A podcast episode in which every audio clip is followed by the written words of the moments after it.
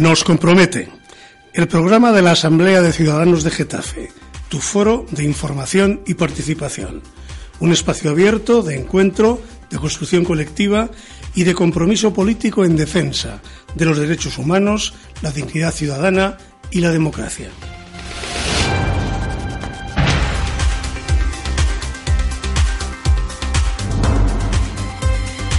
Y nos compromete observar al detalle la participación de la gente de nuestra ciudad en las decisiones sobre su día a día y su futuro, a corto, medio y largo plazo. Y es que en los barrios residen mujeres y hombres con capacidad y rebeldía para crear nuevas condiciones en el campo de la política y en el combate contra la desigualdad social. Serán ciudadanas y serán ciudadanos plenos solo si pueden participar activamente en la satisfacción de sus necesidades, colectivas y personales. Con su participación ganan protagonismo y dignidad. Y es por eso por lo que en este programa vamos a mirar con lupa si los poderes y la ciudadanía se funden y se suman o no en barrios participativos. Bueno, oímos unas cuñas publicitarias breves y enseguida volvemos. Getafe presenta las ayudas extraordinarias. Un millón de euros para luchar contra los desahucios y la pobreza energética a través del pago del alquiler y los suministros básicos durante un año a familias con dificultades económicas. Getafe, municipio referente en políticas sociales. Más información en getafe.es y en la Delegación de Bienestar Social.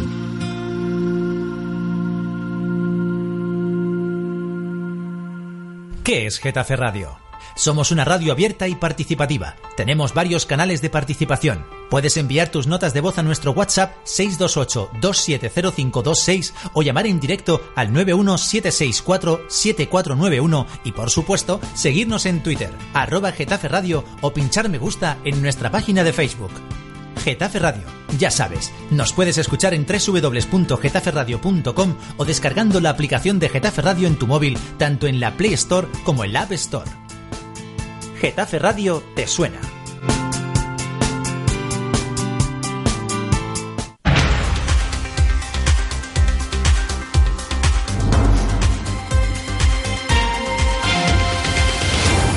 Bueno, están hoy con nosotros Ángel Castilblanquen, de la Asamblea Vecinal de Perales del Río. Hola Ángel.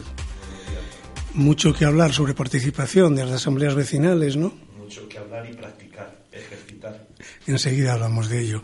Eh, también está con nosotros Ricardo Campos, eh, de algo que se llama, que ya nos contará qué es eso, de ecopolítica.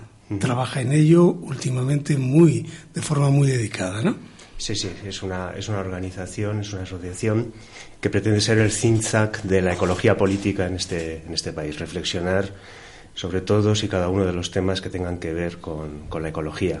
En ese sentido, eso implica seguramente participación, que es el asunto de nuestro programa. Bastante. Vale. Bien. Y además está con nosotros Ruth Holgado, el alma mater eh, y la voz de Getafe Radio. Hola, estamos Buenos en tu días. casa, Ruth. Buenos días, Paco. Hoy en tu espacio, Vale. a tus órdenes. Perfecto. Eh, yo os quería preguntar antes de empezar. Esto, todavía no empezamos, ¿no? Pero, a ver, ¿qué lucecita se os enciende cuando oís eso de participación ciudadana y lo aplicáis a nuestro Getafe? Ricardo. Puf. Puf. Se me encienden distintas luces, ¿no? Se me enciende una luz que, eh, que es una palabra estupenda, pero que desgraciadamente eh, a partir de esa palabra tenemos muchísimos significados, porque cada cual la rellena del contenido que, que quiere. Y entonces, mm, luego si, si eso volvemos con ello, la cuestión es qué se entiende por participación ciudadana y para qué queremos la participación ciudadana. Y yo creo que a partir de ahí hay muchos puntos de vista. Algunos creo que son imposibles de ponerse de acuerdo, pero luego hay otros que yo creo que sí se puede llegar a, a, acuerdos entre distintas agentes soci- sociales, ciudadanos, etcétera, ¿no? Y desde este foro, tu cabeza, las Lucecitas? A ver, yo te puedo hablar de lo que es la participación en Getafe, de dónde venimos y a dónde supuestamente queremos ir. Venimos, Getafe es un municipio en el que la participación ha sido durante años una señal de identidad. Ha habido muchísimos colectivos vecinales, sindicales y demás que han trabajado de manera común eh, para conseguir una ciudad más habitable. ¿Qué pasó con la llegada del Partido Popular a las instituciones, al Ayuntamiento de Getafe? Pues que esa participación se cortó por lo sano.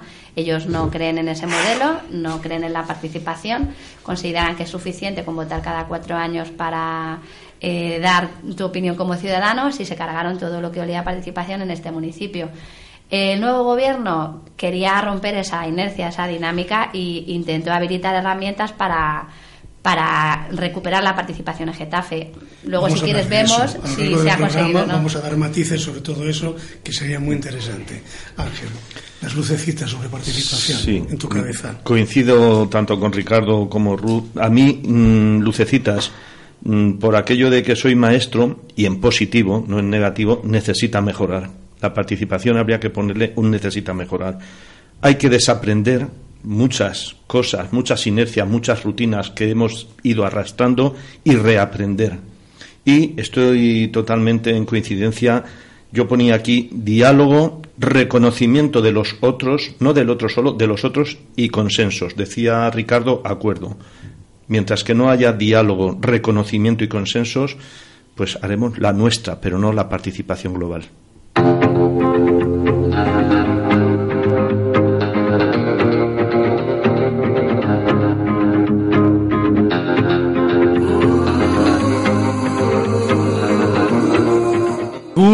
La documentación a la que hemos tenido acceso, las elecciones de mayo del 2015 significaron un vuelco muy importante en el mapa municipal en Getafe. En la preparación de las candidaturas estaba clara la necesidad de organizar un relato nuevo de respuesta a la crisis social para lo que hacía falta sumar alianzas de grupos y de una parte de la ciudadanía que en aquel momento se sentía huérfana de política de partido y demás cosas. Las candidaturas parecían tener claro que esta vez se trataba de recuperar las instituciones para la gente, priorizar la respuesta a la emergencia social y al aumento de la desigualdad, recuperar el sentido ético y la moral pública tras años de corrupción y utilización privada de las instituciones públicas y implicar en el asunto que nos trae hoy al programa más directamente a la ciudadanía en las decisiones públicas, en la participación.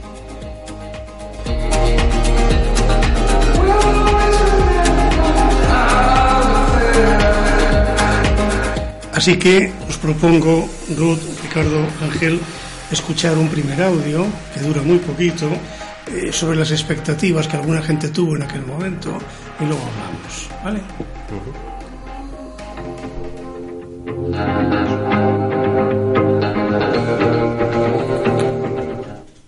Pienso que la actitud de este gobierno ha mejorado bastante con respecto a los gobiernos del Partido Popular que no se creían para nada la participación. Por lo menos el PSOE tiene otra actitud. Ha elaborado un reglamento de participación ciudadana, hace asambleas por los barrios, pide opinión a la gente sobre las mejoras en los barrios, aunque creo que esto no es suficiente. Mi opinión de la actuación del gobierno municipal en relación con la participación ciudadana, entiendo que se empezó con muchas ganas, posibilidades, la gente creyó en esa forma de participar, se pensó que se iban a tener en cuenta los problemas reales de la gente de los barrios, pero vemos que eso en el paso del tiempo se ha ido bajando el pistón y no ha tenido la fuerza y el empuje necesario para llevarlo a cabo, más allá de lo formal. Desde mi punto de vista, el modelo actual de participación en el municipio de Getafe ha generado una serie de estructuras que están muy por encima de la participación real ciudadana. Esto ha llevado a que en muchas ocasiones la propia propuesta que presenta el municipio hace que la participación se quede en una mera formalidad. Y esto sin hablar del convencimiento democrático que hay detrás. En concreto, de lo que conozco del barrio de la Lóndiga, se está dando un proceso de participación por parte del ayuntamiento, pero otro paralelo porque los vecinos y vecinas no sienten que ahí se vean sus necesidades reflejadas, lo que sueñan para el barrio, su proyecto. Nos hubiera gustado que se hubiera dejado notar más la impronta democrática de ahora Getafe en este y en otros temas, como responsable de llevar el espíritu del 15M a las instituciones.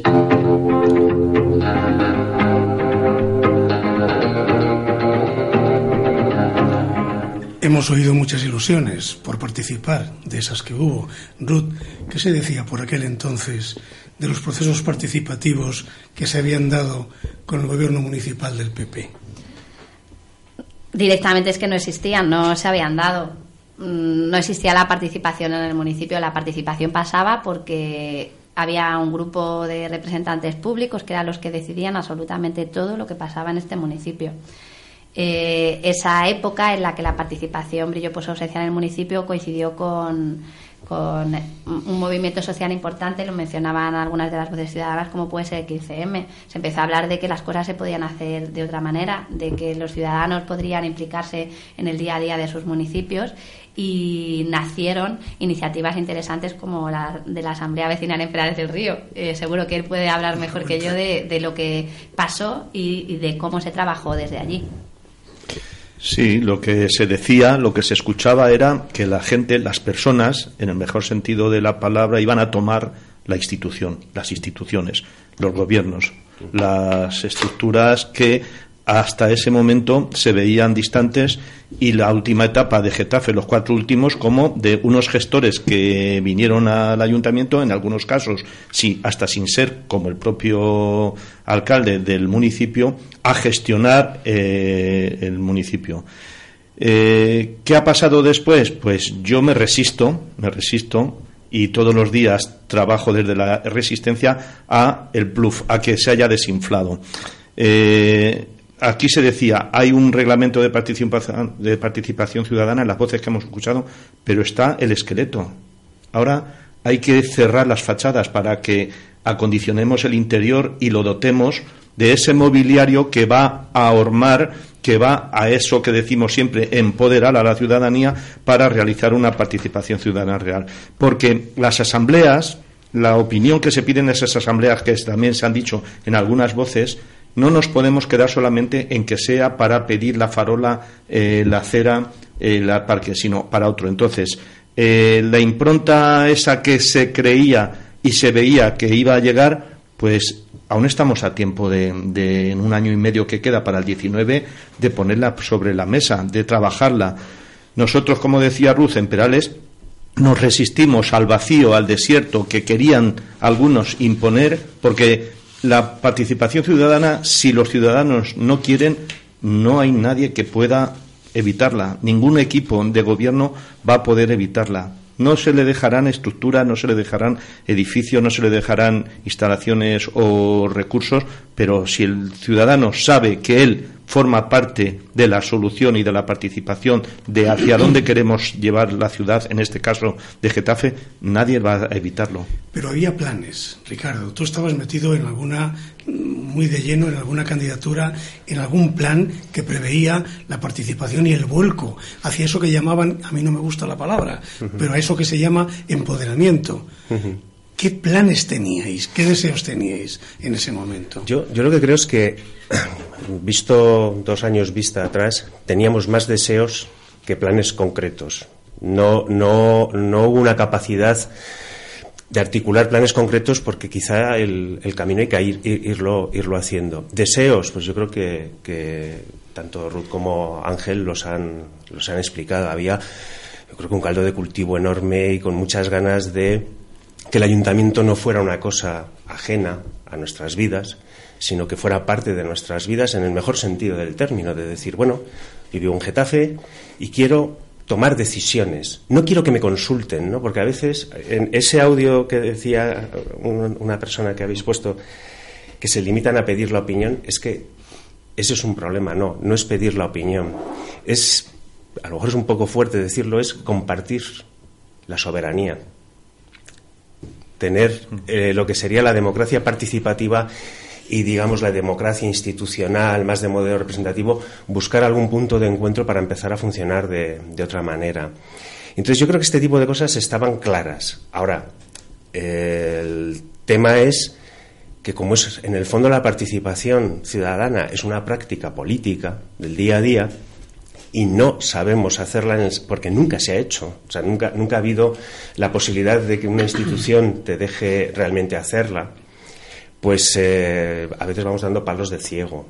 Y, ahí el problema está en que al no tener esa cultura previa y que se estaba creando en ese momento, yo creo que, se, corre el riesgo de, perdernos por el, por el camino. Y sin embargo, creo que es fundamental eh, no resignarse a que esto es un bluff y se ha acabado. Puede que estemos pasando un mal momento, pero ya veremos. Pero yo quiero insistir, porque estamos en un primer momento, luego vamos a hablar de lo que ha podido ser, de lo que no. Yo quiero insistir en la fabricación de nostalgia en este momento, en este primer bloque. Mm, sí, había candidaturas que ofrecían participación más con, más con ilusiones que con concreciones, has dicho. ¿Y qué decía la gente, Ruth Ángel, en los mítines? ¿Cómo la gente que luego acabó votando esas candidaturas, qué manifestaba en las calles? ¿Qué se oía? Yo creo que la gente sí que se creyó que la participación podría llevarse a la práctica y se podrían crear ciertos canales que posibilitaran el diálogo entre los ciudadanos y los políticos, que en definitiva son los representantes de los vecinos y vecinas de Getafe, para desarrollar una serie de políticas o de iniciativas que nacieran desde abajo. Yo creo que eso la gente sí que se lo creyó. El problema, estoy contigo, ha sido la puesta en práctica de eso. Nos han faltado herramientas o conocimientos o experiencia tal vez para poder eh, desarrollar eso eh, de manera en el que de la forma en la que todos estuviesen satisfechos con, con el resultado y nos hemos quedado un poco atascados ahí. Eso no significa que haya que tirar la toalla. Yo creo que hay que seguir trabajando porque es un camino que hay que seguir recorriendo. Pero sí que es cierto que no damos con la tecla, no solamente los ciudadanos, sino los políticos que en este momento gobiernan este ayuntamiento, para canalizar todo eso, porque a lo mejor eh, todos tenemos que ceder en este proceso y hay algunos que no están dispuestos a dar tanto como otros. Eh, la responsabilidad en las dos partes, eh, los políticos por no querer ceder ese poder que ahora mismo capitalizan y en los ciudadanos porque una cosa es decir y otra cosa es hacer y todos tenemos que hacer más. En ese sentido me refería yo cuando hablaba de lo de desaprender y reaprender. Mm, unos tienen que desaprender porque por el vacío de cuatro años no puedes volver a recuperar lo que se hacía anteriormente. Y si ponemos el hito, la fecha del 15M, anteriormente al 15M, porque las expectativas y los deseos eran otros. Y eran eso, ser partícipes y compartir la soberanía que decía Ricardo. Es decir, yo quiero que se me tome no opinión, sino que se cuente conmigo a la hora de la decisión.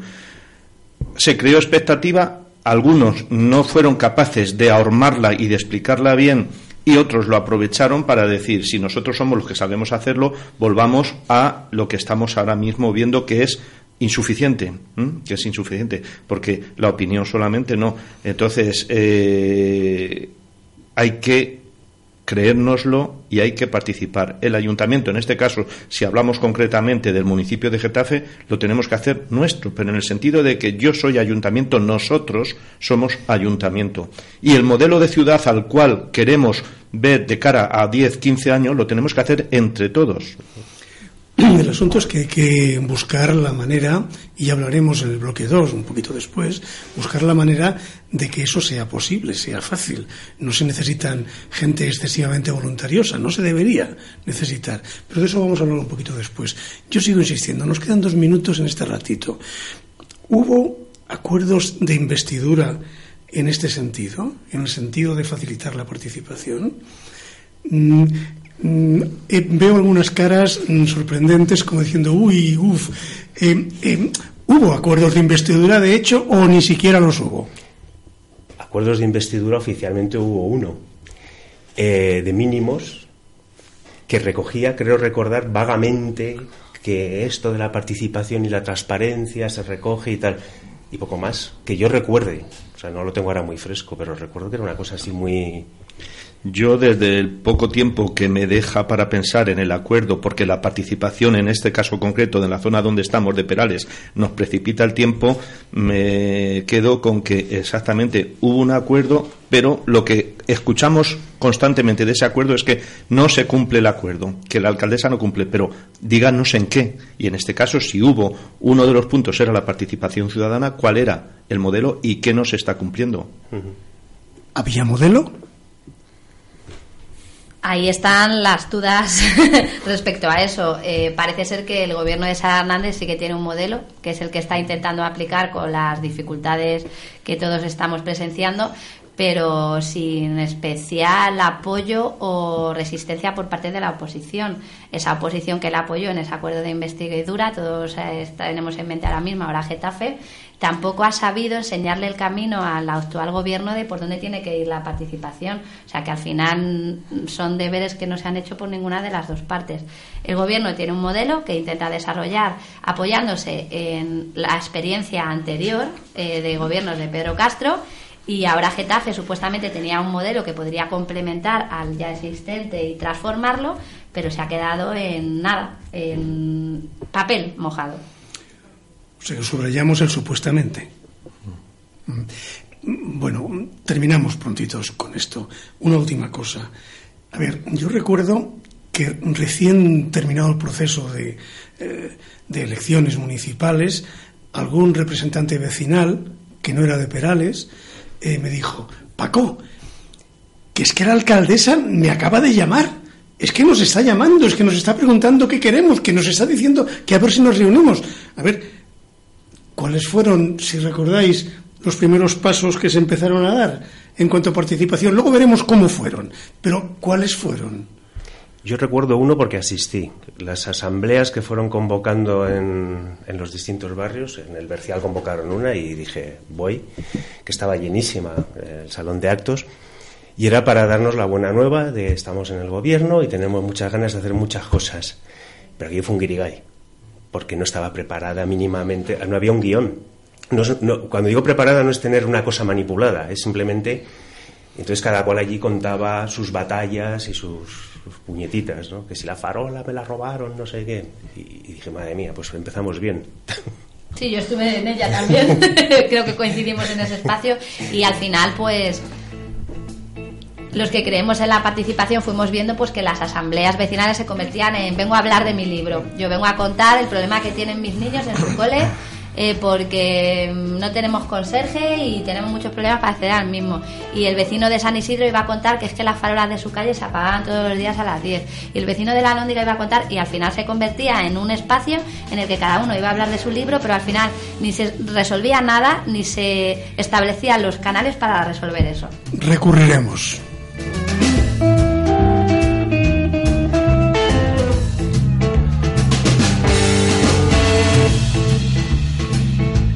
Claro que vamos a recurrir, Ruth, Ángel, Ricardo. Eh, a ver, vamos a plantearnos ahora, si os parece, lo que se ha podido hacer, lo que se ha sabido hacer en estos dos años. Han pasado casi dos años. Bueno, vale, se han hecho cosas. Yo oigo por la calle. Entre otras cosas, se ha aprobado de forma definitiva, subrayo que mis oídos han oído de forma definitiva, el reglamento de participación ciudadana. Bueno, vamos a hablar de él. Eh, vamos a hablar de él. ¿Ha habido consenso entre los grupos para el reglamento de participación ciudadana? Bueno, pues mm, yo decía anteriormente que el reglamento está, lo radiografiaba como una estructura, el andamiaje, el esqueleto y hay que llenarlo. Eh, ¿Ha habido consenso? Pues en un principio vimos mmm, con preocupación el espectáculo y en ese caso lamentable de no haber hecho eso que se nos exige a cualquiera los deberes antes previamente y haber trabajado de manera mmm, insaciable, incansable en los acuerdos, llegar a acuerdos. Y pues se abocó a que llegó a pleno, llegó a pleno el reglamento y no se aprobó. Y luego hubo que volverlo a trabajar pero en eso también cada uno utilizó sus estrategias unos dijeron no se puede convocar los consejos o no sé a nosotros que somos ahora ya no con este reglamento digo nosotros la asamblea vecinal de Perales no está registrada en ningún sitio. Éramos ilegales para unos alegales para otros. Teníamos que coger el CIF de una asociación de vecinos de, Getafe para en, en este caso de Nuevo Bercial para pedir una sala. Bueno pues esto unos lo aprovecharon para decir se para todo porque no tenemos reglamento y otros para decir que es que no les gustaba haberlo dicho antes. Eh, por fin, en septiembre, en el pleno de septiembre, se aprobó, aún parece ser que no está publicado, y ahora tenemos mucho trabajo todos. Con estar aprobado no está la solución, ni para los que gobiernan, ni para los que estamos en el otro lado, tanto partidos políticos o movimientos de participación ciudadana vecinal. Por lo tanto, tenemos mucho trabajo, eh, es el inicio. Bueno, yo, una cosa que me asombra es que en la página del ayuntamiento el documento que hay colgado no es el reglamento aprobado hace mes, mes y medio. Es un documento que entra por registro el 19 de octubre del 16. Y digo, bueno, me merece la pena trabajar, leer esto, eh, porque claro, yo no sé qué modificaciones ha, han, introducido después de un año pues de negociaciones y de maniobras y demás.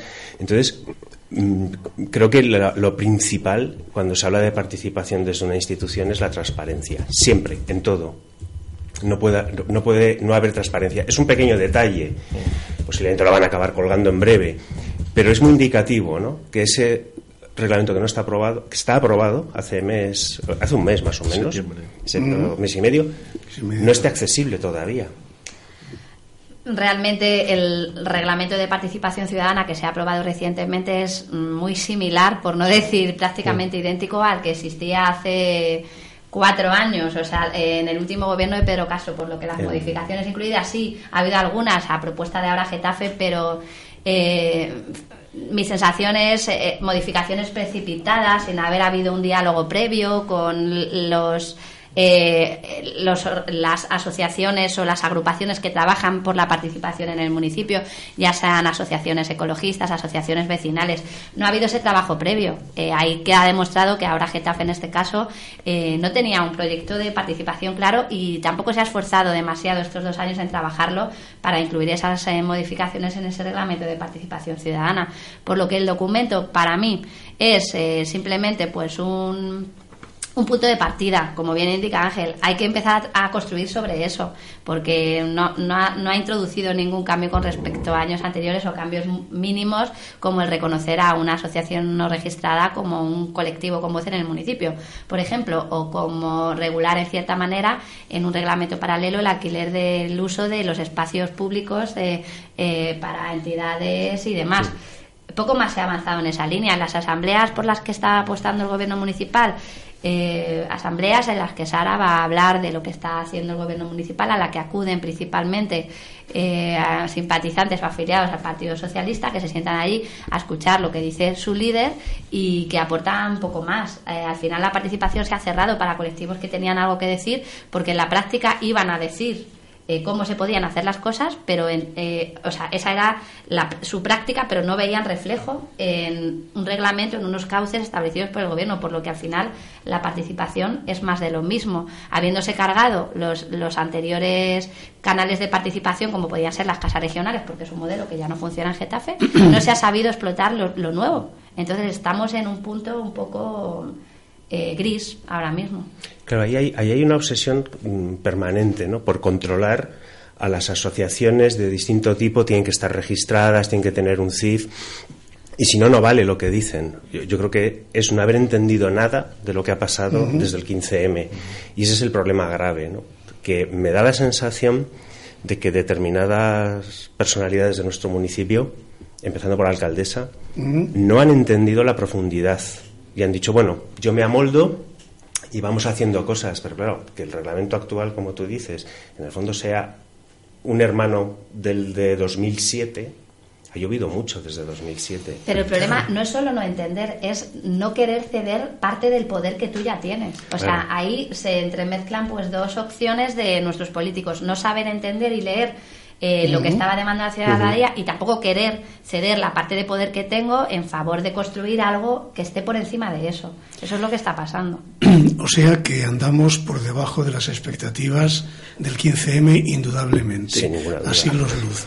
Bien, mm, eso en cuanto a quienes organizan o deciden los modos de participación. Vamos a hablar de los que participan, un poquito, muy poquito también. Eh, asunto presupuestos participativos. En realidad vamos a hablar de los dos, de los dos bloques, ¿no? Presupuestos participativos. Según nuestro servicio de documentación, eh, los presupuestos participativos mm, han sido de muy baja participación. El 1,12% de los potenciales participantes han votado cuando ha llegado el momento de votar. ¿Se os ocurren razones que expliquen esto? Se nos ocurren razones de la distancia y el alejamiento que está en el día a día la ciudadanía de lo que queremos, de lo que es la, la vida del pueblo. En este caso concreto mm, siempre nos llegan voces de sorpresa sobre la participación que se da en Perales del Río Perales del Río tiene en torno a unos 9.500, 10.000 habitantes. Y se dispara la participación tanto en los presupuestos del Plan Prisma como en los presupuestos participativos. Hombre, yo algo de culpa sí sé dónde está, y es en el movimiento, en este caso, de la Asamblea Vecinal, que lleva trabajando desde el 9 de octubre del 2014 la problemática del barrio, pero eso que parecía que era una palabra nueva que llegó con el 15M desde la transversalidad, desde abajo arriba. Entonces, cuando tú haces un trabajo de sensibilización, de petición, de no canalizada ni manejada, sino cuáles son tus necesidades del día a día que vives aquí, la ciudadanía responde. Y en el caso concreto de Perales, la agenda que estamos poniendo en la mesa, tanto de los políticos del Ayuntamiento de Getafe Gobierno y oposición, cuidado, ¿eh? porque hay que exigir a las dos partes. La oposición no puede estar viviendo cómodamente en el sofá diciendo es que el equipo de gobierno. Ah, digo lo mismo en la Asamblea de Madrid y digo lo mismo porque tenemos problemas de ámbito estatal, como es ADIF o ecología, temas de parque regional, etcétera. Por lo tanto, eh, si desde abajo se motiva y se trabaja, luego la participación mm, se nota y ese 1,12 que es escandaloso no se puede seguir manteniendo, desde mi punto de vista, un proyecto de presupuestos participativos si no se revisa esto. Es que creo que también el tema de presupuestos participativos estamos un poco en lo mismo. os, doy un trocito de queso y os entretengo. Eh, yo creo que habría que empezar a introducir eh, en la parte de participación en los presupuestos porciones importantes y no esas partiditas. A ver, es dinero, ¿no? Pero si lo, miras en el porcentaje total del presupuesto de, Getafe y demás, es muy baja. Y entonces eh, está muy bien decidir eh, que haya una propuesta que sea vamos a poner badenes en la, en la calle tal, que a mí, digo ya que el tema de farola, las cacas de los perros, los badenes, me parecen muy importantes. O sea, forman parte de lo que de lo que podemos querer en un momento dado en un barrio. Lo que pasa es que eso tiene que ir imbricado en un modelo. ¿Qué modelo queremos? Dicho esto, es que yo creo que tampoco se lo toman en serio. ¿no? Eh, si de repente se fuera haciendo un plan que dijeras, en el primer año vamos a meter un 10-15% del presupuesto para que los ciudadanos decidan. Que se note sustancial. Que se note sustancial y vamos subiéndolo de manera que en un plazo razonable, a lo mejor estemos hablando de un 40, 45%, incluso el 50%, como una práctica que, que va cogiendo carrerilla, quizá la participación sería mayor. Ahora bien, también es cierto que, requiere un esfuerzo por parte de, los que estamos eh, del lado en, los barrios. Y ahí yo creo que lo que dice Ángel es importante, es que tiene que haber trabajo previo. Tenemos que implicarnos previamente porque de nada sirve que el ayuntamiento convoque, eh, vamos a votar los presupuestos, cuando la mitad de la gente ni se ha enterado. No sabe cuándo ha sido la asamblea. Otros no saben ni que hay esta, esta posibilidad. Entonces, tenemos eh, grandes proclamas, grandes historias, pero la realidad es que no llega porque no hay una práctica, porque no hay información, porque no estamos habituados. Y eso hay que hacerlo desde las organizaciones de base, claramente. Estando de acuerdo con lo que dices, bajo mi punto de vista, los presupuestos participativos son muy necesarios en el municipio. Creo que estamos en el primer escalón de ese proceso de participación y como no ha habido una educación previa para que los ciudadanos participemos, pues estamos viendo tristemente los que creemos en la participación esas cifras de participación tan bajos. Pero al final hay pequeñas experiencias que te hacen mm, darte cuenta que esto puede funcionar. Y voy a poner un ejemplo práctico. En el Bercial, un grupo de padres y madres del colegio Seseña y Benavente se unen. Un colegio muy viejo, más de 40 años, eh, de los más viejos del municipio, que se cae literalmente su fachada a trozos. Movilizan a toda la comunidad escolar a través de los AMPAs y deciden presentar un proyecto en el que los 300.000 euros que se adjudican a cada barrio vayan destinados a la rehabilitación y reparación de ese cole. Al final movilizan. Es un colegio que tiene 800 alumnos matriculados. A toda la comunidad educativa. Es el proyecto que más votos recibió por encima de, de las votaciones de Perales del Río, que eran las segundas, que más votos recibió. La gente bajó al centro cívico ese día y participó activamente a través de las redes sociales. Es un ejemplo de que se puede movilizar a la gente eh, eh, a, mucha gente a la vez porque al final es el futuro de, los hijos de ese barrio, es la educación de uno de los centros escolares que existen y ese modelo funcionó porque la gente se lo creyó y creyó que, podían intentar apostar por eso.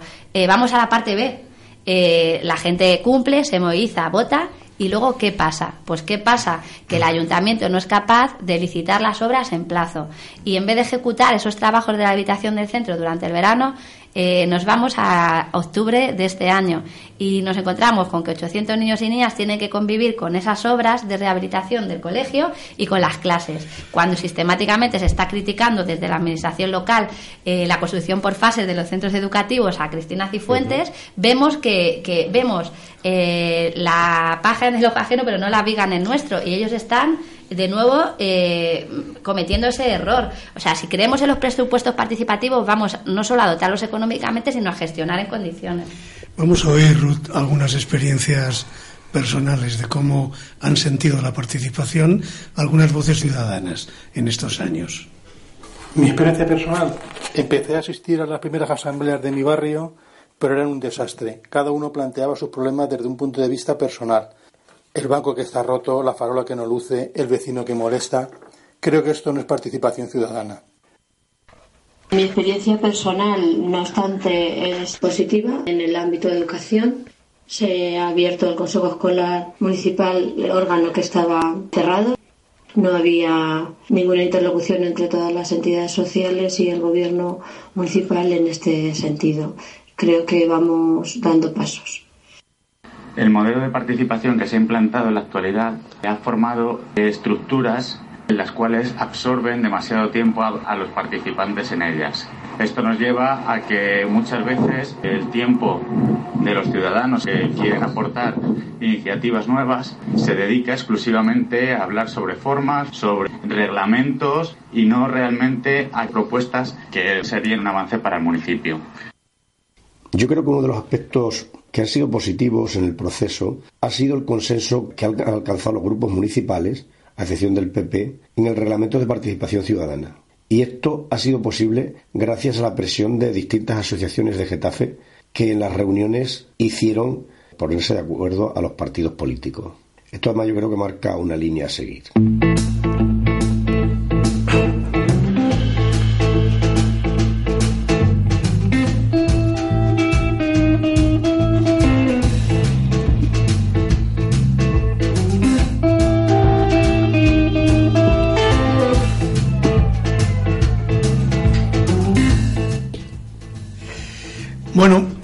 Llama la atención, y seguimos con nuestra documentación, llama la atención, decimos, que los barrios que muestran un mayor deterioro son los que presentan menos proyectos en participación ciudadana y un menor índice también en sus modelos de participación. ¿Qué habría que hacer para revertir esta situación? Los que más necesitan menos foro encuentran o usan para participar. ¿Cómo arreglamos esto, Ángel? Pues con la implicación y con la participación y el realizar participación a diario. Hombre, no sé si seremos los que presentamos mayor problemática en, el, en Perales, pero ya solamente por la distancia tiene ese hándicap de la dificultad de identificarse con Getafe. Y eso hay que hacerlo desde siempre. Yo en la escuela con los alumnos le tienes que decir, tú no eres de Villaverde, tú no eres de Madrid, tu municipio es Getafe. Dicho eso, pues eh, lo apuntaba anteriormente hay que estar constantemente, sin que sea una obsesión enfermiza, diciéndole a la ciudadanía que la queja, porque no hemos hablado de la participación ciudadana desde las redes sociales, ojo, ojo lo, cómodo y lo incómodo que es. La descalificación, el insulto, eh, el enfrentamiento, que luego eso hace más trabajo negativo que las asambleas que puedas estar construyendo, porque hay unos elementos por ahí que constantemente están desde lo negativo. Bueno, pues las redes sociales no pueden mm, sustituir a la presencia directa, a la mirada a los ojos, a la mirada a la cara, a tocarte la mano y decir, vamos a ir juntos. Entonces, ¿qué hay que hacer? Implicarnos día a día en la problemática transversal de lo que es un barrio, de lo que es una ciudad. Y tenemos que entre todos, lo he dicho antes, construir qué modelo de ciudad. Y tenemos que empujar y meter en la agenda a todos yo me corre un escalofrío cuando en un proyecto, en un reglamento de participación ciudadana, al final no hay unanimidad. Hay un grupo que tiene pretensiones de volver a gobernar que se sale de un modelo. Vayamos a mejorarlo, pero al final unanimidad. La ciudadanía, implicación y compromiso. ¿Merecería la pena hacer discriminación positiva en este sentido? Estoy pensando desde quienes organizan los sistemas de participación, desde los que gobiernan mm, lugares más necesitados con menos participación, ¿cómo discriminamos positivamente para que tengan lo que, entre comillas, alguien puede pensar que no se están mereciendo? Es que es complicado. A mí me viene a la cabeza, como apuntabas, el barrio de las Margaritas, que no, en el que no participaron más de 20 personas en esa votación de presupuestos participativos. Entiendo que, señalas eh, que quieres ir por ahí, pero el el qué hay que hacer yo lo tengo claro, igual que Ángel, pero el cómo hacerlo es lo que me suscita muchísimas dudas. Discriminación positiva, no lo sé, es que habría que cambiar muchas cosas. Es que teniendo en cuenta que ni siquiera bajamos a las reuniones de vecinos de nuestra comunidad, o sea, que cada vez baja menos gente, que cada vez hay menos implicación, el discriminar positivamente no sé si al final resolvería el problema, porque al final estamos tendiendo a ser cada vez más individualistas, a cerrarnos en un círculo más cerrado, de familia directa y poco más. Apenas nos relacionamos con nuestros vecinos. Todo eso tiene que cambiar previamente para que la participación funcione. Al final es una crisis de la sociedad, de la manera en la que estamos eh, apostando por relacionarnos de nuestra manera de vida, de nuestros hábitos de consumo. Habría que cambiar tantas cosas para que al final tuviésemos la participación que todos queremos, que no sé si en este caso la discriminación positiva funcionaría o no. Sí, yo, yo estoy de acuerdo con lo que dice Ruth. Es que, claro, todo esto también está inserto en una, en una sociedad de la que formamos parte que te, que te tiene atrapado en un montón de redes y de, y de cosas. Tienes desde los horarios de trabajo, que de repente llegas a las 7 de la tarde y llegas de rengado porque te has ido a las 7 de la mañana. Y hay días que dices, Dios mío, no, no me da la cabeza para más. Eh, vas teniendo una serie de hábitos personales de, bueno, de ir sobreviviendo en el tiempo libre, ¿no? Como buenamente puedes y tal. Todo eso también hay que tomarlo en, en consideración. Mm, a veces, quizá mm, se me ocurre como una posibilidad eh, y, por experiencia, grupos pequeños, grupos pequeños en la ciudad, eh, de afinidades, pueden ser una manera de empezar a hacer cosas y no tanto a lo mejor grandes eh, proyectos de una asamblea de barrio, que sí, pero que quizá en un barrio gente que se junta a, través de dos, tres problemas que tiene el barrio, que puede ser una asociación de vecinos o no. Eso puede ir generando grupos de confianza, de ir hablando de, y, de contar a otra gente de tu barrio cosas y que se vayan implicando. Un huerto ecológico. Un huerto ecológico. Bueno, yo llevo un año sin ir. Lo digo porque estás en ello, ¿no? Claro, el, huerto de Plántate el Bercial, que yo formé parte del grupo impulsor, aunque allí teníamos a, Rafael, que es el, alma mater, es una experiencia magnífica. Yo, por ejemplo, ahora no voy porque no tengo tiempo apenas, pero es una experiencia magnífica porque de repente la gente pasaba por allí, preguntaba, se interesaba, te aconsejaban y te ponías a hablar de cosas, de la vida, de los tomates y tal, pero ahí al final se hablaba de muchas, muchas, muchas cosas. Es una opción, por ejemplo, ¿no?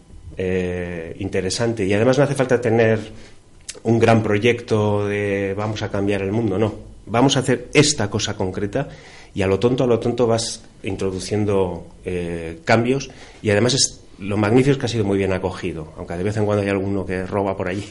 Bueno, humano mes. vale, bien. Bueno, es, vale, mm, acabamos de oír las dificultades eh, que cada cual, individuos aislados, aislables, podrían tener fuera de foros como este, como el del huerto, foros más imaginativos, las dificultades que podrían tener para salir a buscar modelos de participación, ¿vale? Pero hay gente más motivada. Es gente que, como tú, Ángel, pertenecéis a asociaciones, vecinales o no vecinales. Pero nosotros hemos mirado lo que pasa en Getafe y hemos visto que resulta paradójico que los miembros de todo tipo de asociaciones, vecinales, sindicatos, miembros de partidos políticos, gente motivada, en redes de entidades feministas, grupos ecologistas, grupos de salud, Mm, en fin, me quedo en la enumeración para hacer ver a quien nos oiga el mundo tan amplio de redes, tan tejido y tan tupido que hay. Asociaciones de jubilados, juveniles, ahora ponemos un largo etcétera. Todos estos es paradójico que parece que no tienen suficiente presencia o que tienen muy poca y muy poquita incidencia en la orientación de los presupuestos participativos. ¿Lo veis así vosotros o no es que nos parece sin razón? ¿Y qué manera habría de arreglarlo? Se ve clarísimamente con el dato que se daba antes de participación. Si todas esas estructuras, todos esos eh, grupos, todos esos colectivos hubieran activado simplemente a sus allegados, motivado para votar, porque había dos fórmulas de votar, presencial y por más difícil para algunos colectivos, vía internet, vía no eh, digital, eh, se hubiera visto el incremento. Entonces, vuelvo a reiterar y no quiero ser pesado. Esos colectivos, esas asociaciones, esos grupos, tenemos que desaprender muchas inercias que vamos arrastrando y situarnos en un modelo diferente. Y eso no supone un trauma, sino que la participación tiene que cambiar. Y tenemos que hacer protagonistas a todos, porque si tenemos la estructura de presidente, vicepresidente, tesorero, secretario, vocales, echa para atrás como dice, ya están ellos, ya me lo van a solucionar ellos. Nosotros tenemos que ser presidentes, tesoreros, vocales, o sea, implicarnos. Eh, vamos a oír un tercer audio de Voces Ciudadanas que a lo mejor se están planteando, Ángel, lo de desaprender. Eh, nos dan ideas o verbalizan ideas sobre cómo mejorar estas situaciones. Vamos a oírlas. En cuanto a la última moda de consensuar con los vecinos los arreglos de calles y plazas, me parece un poco populista. Creo que falta una auténtica participación sobre cómo queremos los barrios en un sentido más amplio. Problemas de movilidad, convivencia, espacios compartidos. Yo creo que las reivindicaciones menores como aceras, luces, bancos, etcétera, podrían resolverse simplemente mediante un registro municipal en que los ciudadanos y ciudadanas pudieran exponer sus necesidades. Así las asambleas vecinales pues se podrían dedicar a aspectos más generales y más acuciantes, tales como la vivienda, el empleo, los servicios sociales, etcétera. Y sobre qué se los cambios necesarios, pues que realmente la participación eh, sea real, que la gente sienta que participa para algo, que se tienen en cuenta los problemas, las necesidades de los distintos barrios, que no sea solo algo formal y burocrático, que no son lo mismo unos procesos que otros y que hay que cuidar los procesos. Y sería mucho más interesante que se basara en un modelo en el cual desde las estancias municipales y desde los profesionales que trabajan en diferentes ámbitos hicieran propuestas y luego en los diferentes foros simplemente se pudieran debatir, enmendar o, reestructurar de nuevo, pero no partir de cero.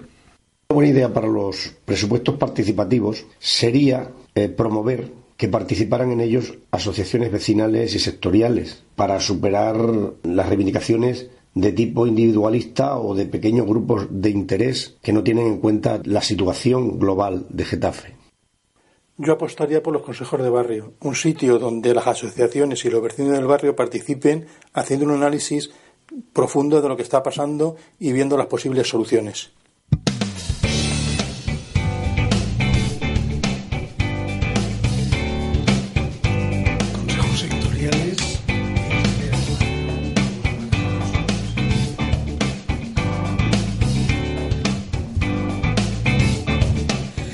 Bueno, hemos oído hablar en este audio de consejos sectoriales y hemos oído hablar de asambleas de barrio. Bueno, eso estaba previsto para este rato. Vamos a hablar de ellos. Eh, los consejos sectoriales voy a enumerar algunos, no para vosotros, que sabéis de eso más que yo, para quien nos oiga. Consejo sectorial del mayor, la mesa de la convivencia, el Consejo sectorial de mujer e igualdad, la mesa para llevar adelante el plan de inclusión social, el Consejo de, Sosten de Sostenibilidad, etcétera, etcétera, etcétera. Muchos. A ver, ¿qué son? ¿Dónde son? ¿Y cómo participar en ellos? Eso para empezar. Yo entendería los consejos sectoriales como el lugar mmm, a revisar, pero el lugar idóneo donde practicar la transversalidad. A un consejo sectorial si es, por ejemplo, en el tema de la convivencia, pueden ir asociaciones de vecinos, AMPAs, eh, asociaciones que trabajan directamente con colectivos de inmigrantes, de situaciones de que hay que trabajar la inclusión, etcétera. Entonces, en estos consejos, en el del mayor, ¿por qué en el consejo del mayor no puede estar una parte de representación de jóvenes que van a ser mayores y si se habla de pensiones estar. Entonces, los consejos sectoriales son eh, el lugar adecuado para practicar y conjugar la transversalidad, como pasa con el tema de la mujer. ¿Qué ocurre? Pues que al final se han hecho tan sectoriales que son mmm, exclusivos de y entonces, eh, o cambiamos ese chico, decíamos antes, de desaprender y que sean transversales en la formación y en la participación. Y que alguien no se encuentre incómodo porque el Consejo de la Mujer hay hombres u otras manifestaciones de otro tipo. Totalmente de acuerdo. Has hablado de que se han vuelto muy sectoriales, incluso yo me atrevería a decir sectarios. Al final no existe el debate dentro de esos grupos porque es gente eh, que tiene eh, un pensamiento similar y que mm, eh, no al final no, no hay debate, no, no se está enriqueciendo, no se puede crecer porque todos más o menos están en, en, una misma línea situados. Yo no creo en el modelo de consejos sectoriales tal y como existen ahora mismo. Creo que habría que avanzar hacia la transversalidad que tú indicas y creo que esto no se está haciendo. Entonces se, con, se convierten en departamentos estancos al, al que siempre van los mismos eh, que están completamente herméticos y cerrados al resto de sociedad, que si alguien a título individual quiere participar tampoco puede hacerlo porque no forma parte de ninguna asociación o de ningún organismo reglado y al final se quedan en eso, en espacios en los que siempre van los mismos, debaten los mismos y encima el pensamiento que allí se discute es casi siempre muy similar. Sí, yo estoy de acuerdo con, con lo que habéis dicho. Y, y, además a mí me parece que es uno de los peligros de la participación, o sea, para darle una estocada, que es la burocratización. ¿no? La burocratización es el mayor enemigo de la democracia en cualquiera de sus uh -huh. representaciones, incluso la, de la propia democracia representativa. Y a mí me parece que crear este tipo de cosas se tiene que crear muy bien, sabiendo para qué. ¿Para qué? Porque, por ejemplo, el, el Consejo de Sostenibilidad que yo, no, yo no, no, lo conozco directamente, pero sí a través del huerto hemos tenido relación. Llevan dos años mareando la perdiz con hacer un reglamento de huertos urbanos en, en Getafe. Mira, en Leganés lo tienen hace años, en Madrid hay uno, en otros lugares es que estas cosas se miran, se adaptan y se hace en un pispás. Entonces dices, ¿qué utilidad tiene? Ir allí a, a contarse unos a otros y que haya un representante del ayuntamiento poniendo chinitas o, lo vamos a estudiar, pero luego al final salen cosas adelante, no salen. Y lo que dice Ruth a mí me parece fundamental. Debería también a veces tener la posibilidad, alguien que no esté en una asociación, pero interesado por el, por el tema, porque le gusta, porque lo ha estudiado, le interesa, me da igual, poder, poder ir Es raro que haya versos libres, ¿no? Porque cuando a uno le interesa un tema siempre suele juntarse con gente que le interesa, pero a veces los hay y pueden hacer aportaciones interesantes y, romper ciertas. Claro, y necesitan esos versos libres no tener ortopedia que les imposibilite participar cuando sobre la marcha eh, su ánimo les induce, les empuja a hacerlo, ¿no? Y a aportar cosas. Y es que además yo creo que hay un problema eh, que, se ve aquí, pero que, atraviesa todo lo que es la participación y en buena medida Ángel lo ha apuntado, ¿no? O sea, el tema de la participación tiene que ser muy transversal y tiene que ser el respeto de unos y otros. No puede ser excluyente. O sea, si hay un grupo que a mí no me gusta lo que dicen, estamos hablando en términos, claro, si me están proponiendo una salvajada, evidentemente estamos en otro terreno, pero en un terreno de ciudadanos democráticamente, ¿no? Hablando. Eso no es para ponerse sectario y decir yo con este no quiero nada. Todo lo contrario. Es que posiblemente ahí pueda haber algo interesante que pueda fructificar si realmente hay una comunicación y un debate. Es que eso también es educación y es algo que hay que cambiar. No solamente el hecho de mm, ser tú la nota discordante y tomar la decisión de salirte de ese grupo porque no se te tiene en cuenta. Eh, las personas o los colectivos que toman esas decisiones deben meditarlo antes, pero también los que empujan a que la gente que diferente o que no está de acuerdo con cómo se están haciendo las cosas tienda a salirse de estos espacios participativos. Yo creo que es al revés. Todos tenemos que esforzarnos para que haya sitio para todos. Y al final es así como se consigue una participación de calidad. Y no estamos siendo capaces de hacerlo, porque al final eh, la gente que piensa diferente, que haría las cosas de otra manera, tiende a, desvincularse y se quedan los de siempre que no consiguen cambiar nada porque todos sabemos que trabajar eh, con la institución es difícil y más con este ayuntamiento eh, que tiene unos engranajes y unos mecanismos muy complicados y que para sacar adelante una ordenanza como la de huertos urbanos por ejemplo lleva no sé cuánto tiempo y no sé cuándo la vamos a poder ver. O sea al final este ayuntamiento es muy complicado y, intentar sacar cosas adelante en Getafe es eh, realmente de Quijotes. Sobre la ortopedia que decías, Paco, me ha corrido un escalofrío cuando, con el buen sentido que lo dijera la persona que lo ha dicho, recuperar los consejos de barrio.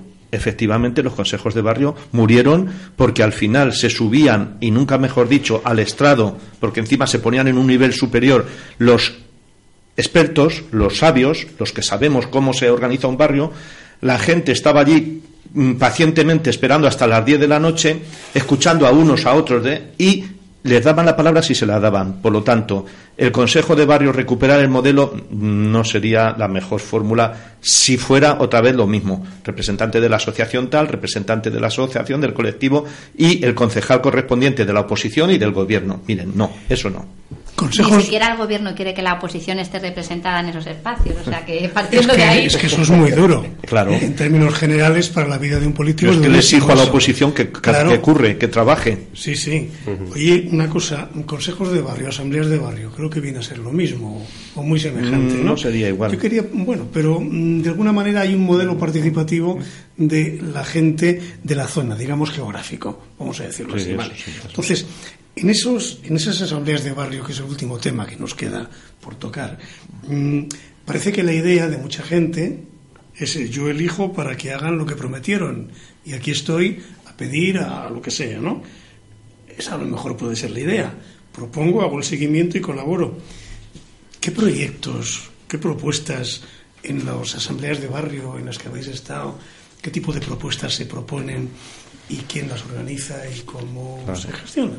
Yo es que he estado en dos asambleas de barrio. Una, la que convoca la Asamblea Vecinal de Perales del Río y otra, la que convoca el equipo de gobierno, el ayuntamiento, como se suele decir en los pueblos. Nosotros, que hemos hecho una pedagogía desde el 9 de octubre de 2014 hasta se nos imitó la estética, cosa que nos alegramos, de estar a pie de obra, al ras, eso también es importante, cómo se ponen arriba con la mesa y con la y abajo el pueblo, ¿no? Incluso el nombre en Perales del Río ocurrió algo curioso, que las primeras asambleas que convocó el equipo de gobierno ponía asamblea vecinal y la gente decía, ¿es la vuestra o la, o la del otro? Entonces, eh, hay dos formas totalmente, la dinámica es diferente. Pero, mm, ¿están intentando aprender? Bueno, pero cuesta. Porque la asamblea vecinal que surge del pueblo, de los ciudadanos, pues hablas de igual a igual y los protagonistas son los que están allí. ¿Qué nos está pasando? ¿Qué estamos sufriendo? ¿Qué tenemos que resolver? Mientras que las otras o se da un cambio o se da un giro pronto o se van a transformar en lo que yo que tomo notas, como cuando estaba Ricardo en la facultad de todo, con nombre y apellidos porque me los conozco, es mi calle, mi acera. Y eso no es. Y cuidado, y una, una que quería decir sobre los presupuestos participativos. No queremos que se cuele en presupuestos participativos lo que es obligación del ordinario, del mantenimiento ordinario. Yo estoy encantado con que el colegio haya conseguido eso. Pero me preguntaba, ¿eso no se tendría que haber hecho por el ejercicio de mantenimiento diario que tienen que ir los vecinos a gastarse 300? No es volver al presupuesto, pero cuidado. Entonces, tenemos que entre todos hacer pedagogía a las asambleas vecinales para que demos un, eh, un realidad a la participación y una llamada de atención, de alerta, tanto al equipo de gobierno como a la oposición de cuidado que participación ciudadana estamos más cómodos. Y estamos, digo, ellos. ¿Mm? Entonces, ¿qué hay de lo mío? Mejor no. Entonces, las cacas de los perros, mejor no. En las asambleas de barrio, mejor temas estructurales más amplios. Mm, es, que, es que yo creo, a ver, las cuestiones concretas yo insisto en que me parecen fundamentales para que un barrio funcione. Lo que pasa es que concretas y desvinculadas de, algo más eh, importante se convierten en un grigay.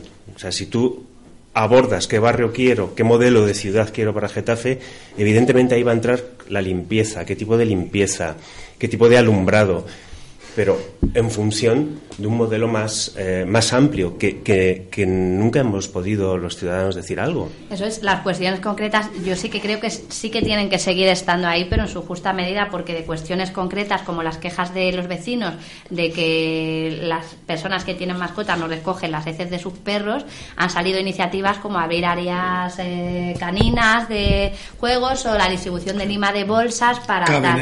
o sea, que al final es intentar recoger eh, todas las sensibilidades que llegan a esas asambleas vecinales para eh, elevarlas un nivel y dar respuestas.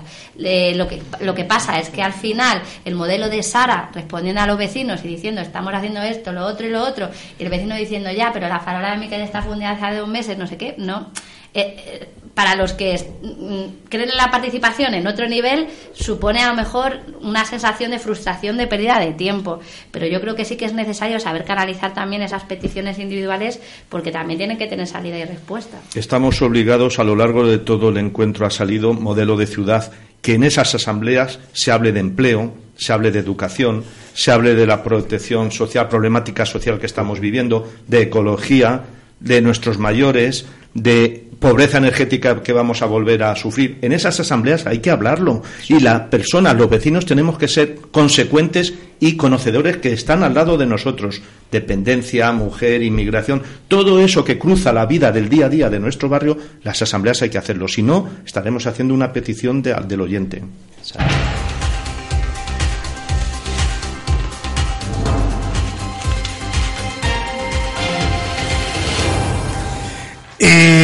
Próximo programa, que este acaba, acabamos de terminar con él, en el próximo la Asamblea de Ciudadanos de Getafe volverá a ofrecer alternativas solidarias para la defensa de los derechos.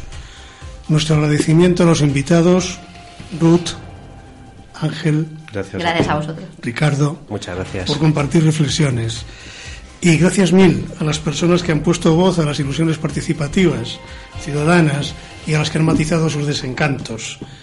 En fin, salud ciudadana y social en los términos más amplios y un ejercicio de defensa de la ciudadanía soberana, de sus derechos y de sus libertades. Hasta el próximo día, gracias. Gracias y nos vamos a participar. Eso.